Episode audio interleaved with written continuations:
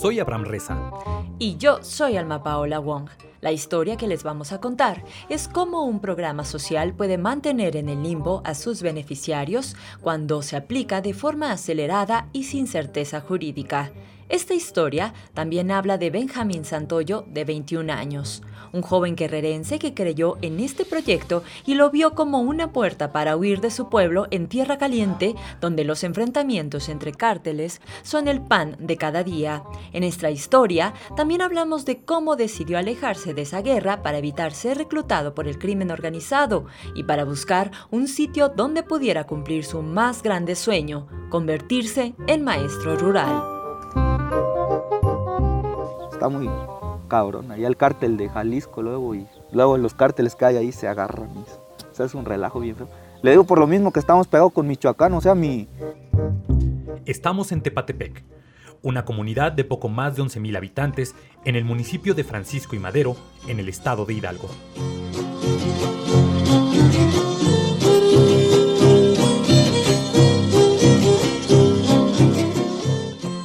Odisea de Benjamín comenzó en diciembre de 2018, mientras escuchaba la radio. Se encontraba labrando la tierra cuando la voz del presidente atrapó la atención del joven campesino. Propuse a Raquel Sosa que comenzáramos, que se inaugurara este programa de las universidades públicas, de 100 nuevas universidades públicas del sistema Benito Juárez aquí en el Meche y estamos cumpliendo. En aquel entonces, Benjamín aún vivía con sus padres en Tierra Caliente, pero esta promesa de educación universitaria lo hizo volar del nido. Así que se inscribió en lo que se supone sería la primera universidad para el bienestar Benito Juárez, en el plantel de la Escuela Normal Luis Villarreal en Francisco y Madero Hidalgo, mejor conocida como el Meche. Quiero cantarle hoy a mi querida escuela, donde al paso de los años me he formado. Voy a dejar aquí parte de mi vida,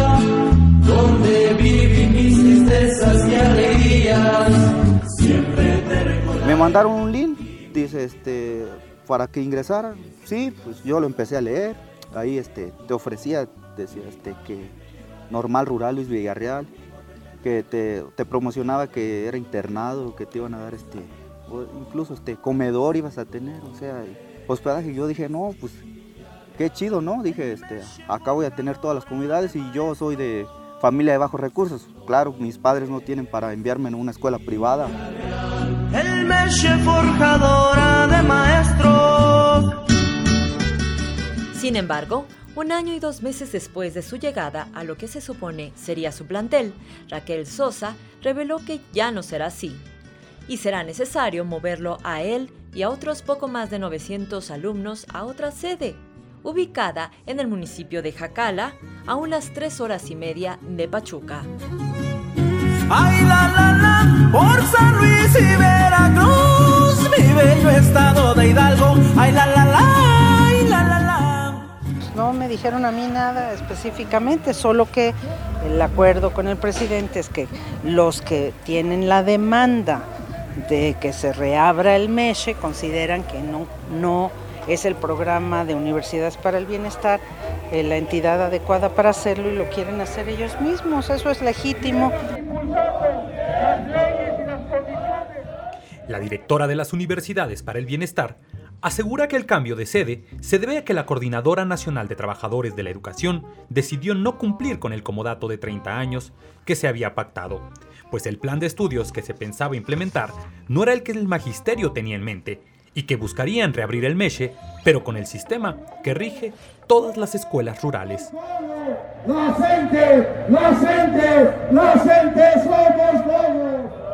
Hay un acuerdo presidencial con la CENTE para que personal de la CENTE, de la Dirección de Escuelas Normales, eh, eh, ocupe ese espacio. Está bien, es adecuado. Hoy, este, pues como vieron, este, una reunión, vino la, la, ¿cómo le? la presidenta ¿no? de las universidades, Raquel Sosa, nos viene a informar que dice que nos vamos a mover de aquí, que nos vamos a ir a, este, a la sierra. No, no recuerdo el lugar, pero digo, ¿esto qué es un juego o qué? Si estábamos aquí, ahora nos vamos a ir para allá. Yo no sé de qué se trata esto, es un experimento, ¿qué? O sea, aquí ya entran más dudas, ¿no? No sabemos si realmente vamos a salir siendo maestros, no sé yo, este, o qué se imagina, se le hacen las cosas fáciles. Yo sé que ella, pues, quiere imponer cosas, pero pues, la verdad, este, no creo que todos estén de acuerdo en eso, porque, pues, o sea, no es un juego esto, este... Este anuncio mantiene en la incertidumbre a los 921 alumnos que desde hace un año toman clase en el ala derecha de lo que fue la normal, principalmente aquellos que vienen de otros estados y que se niegan a mudarse a la Sierra de Jacala. Tres de ellos son Maricel Hernández, Manuel Juárez y Vanessa, estudiantes de la carrera de formación docente en educación básica, Patrimonio Histórico y Cultural de México. Para nosotros es una burla. Es una burla para todos nosotros, es, un, es una vacilada. De que no somos ratones de laboratorio para que nos estén diciendo, ok, no, pues no funciona esto, ok, no, pues esto de acá. Eso no tiene chiste, aquí eso no es. Pues no se vale. Hubieran hablado desde un principio con la verdad y no nos hubieran venido a, no hubieran hecho que viniéramos a perder el tiempo. No es la primera vez que los jóvenes son engañados. Aseguran que cuando se inscribieron lo hicieron pensando en lo que prometía la convocatoria, alojamiento y alimento gratuito, algo que nunca se materializó. Fíjese, aquí es caro, ¿no? Este, la renta que nos cobran, luego la comida es otra situación, ¿no? Mis padres, como les, les vuelvo a repetir, son campesinos, este, a duras penas me sostienen ahorita y este, hasta trabajamos los fines de semana, pues incluso, y pues no, no se me hace justo irme a otro lugar este, más lejos. Lo que pesa a Benjamín y a sus compañeros es que desde un inicio han tenido que enfrentar carencias y hacer esfuerzos propios que hoy, aseguran, no valieron la pena. Me lo imaginé porque me hablaban de la normal, yo dije, pues la van a abrir porque a lo mejor ya tienen instalaciones, ya tienen el personal. Y pues se me hizo fácil también por eso, pero la sorpresa que me llevé que no había instalaciones, cinco maestros me iniciaron dando. Para Armando Aspetia Díaz, dirigente de la sección 15 de la CENTE en Hidalgo, la molestia de los alumnos no representa ningún problema y asegura que el magisterio notificó desde enero que el gobierno federal no podía instalar el programa Universidades para el Bienestar en el MESHE. El Meche forjadora de maestros. Entonces quiero crecer la universidad a un, a un ritmo de generación por cada dos años. Y tiene un poco más de mil alumnos, es decir, un crecimiento anárquico. Para el dirigente de la CENTE, el programa no es viable, pues este es un piloto en el que no se les da certeza a los alumnos de para qué se les está preparando. Entonces los, los, los muchachos que estudian no tienen una definición de nivel hacia dónde van. Bueno, fuera del sistema de normales. No es una normal, sino dentro del sistema de universidades.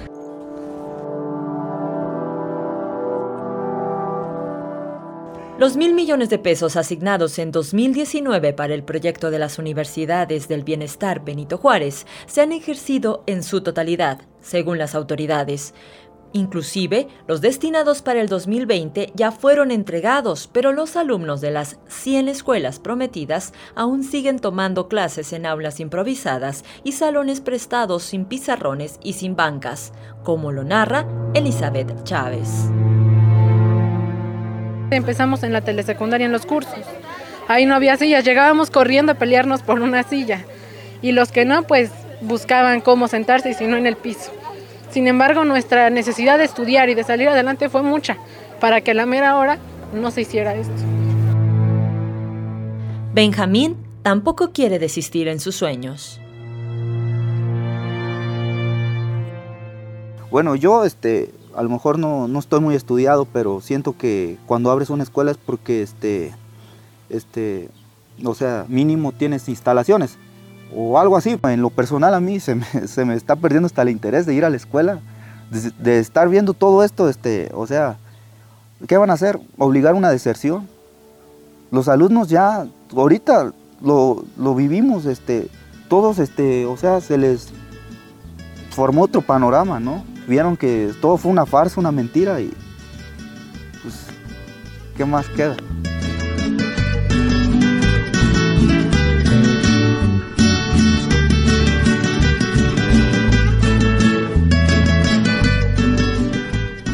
Soy Alma Paola Wong.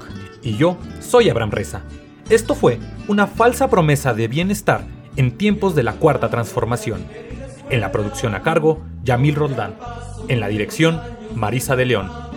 Milenio Digital. La información al alcance del oído. El forjador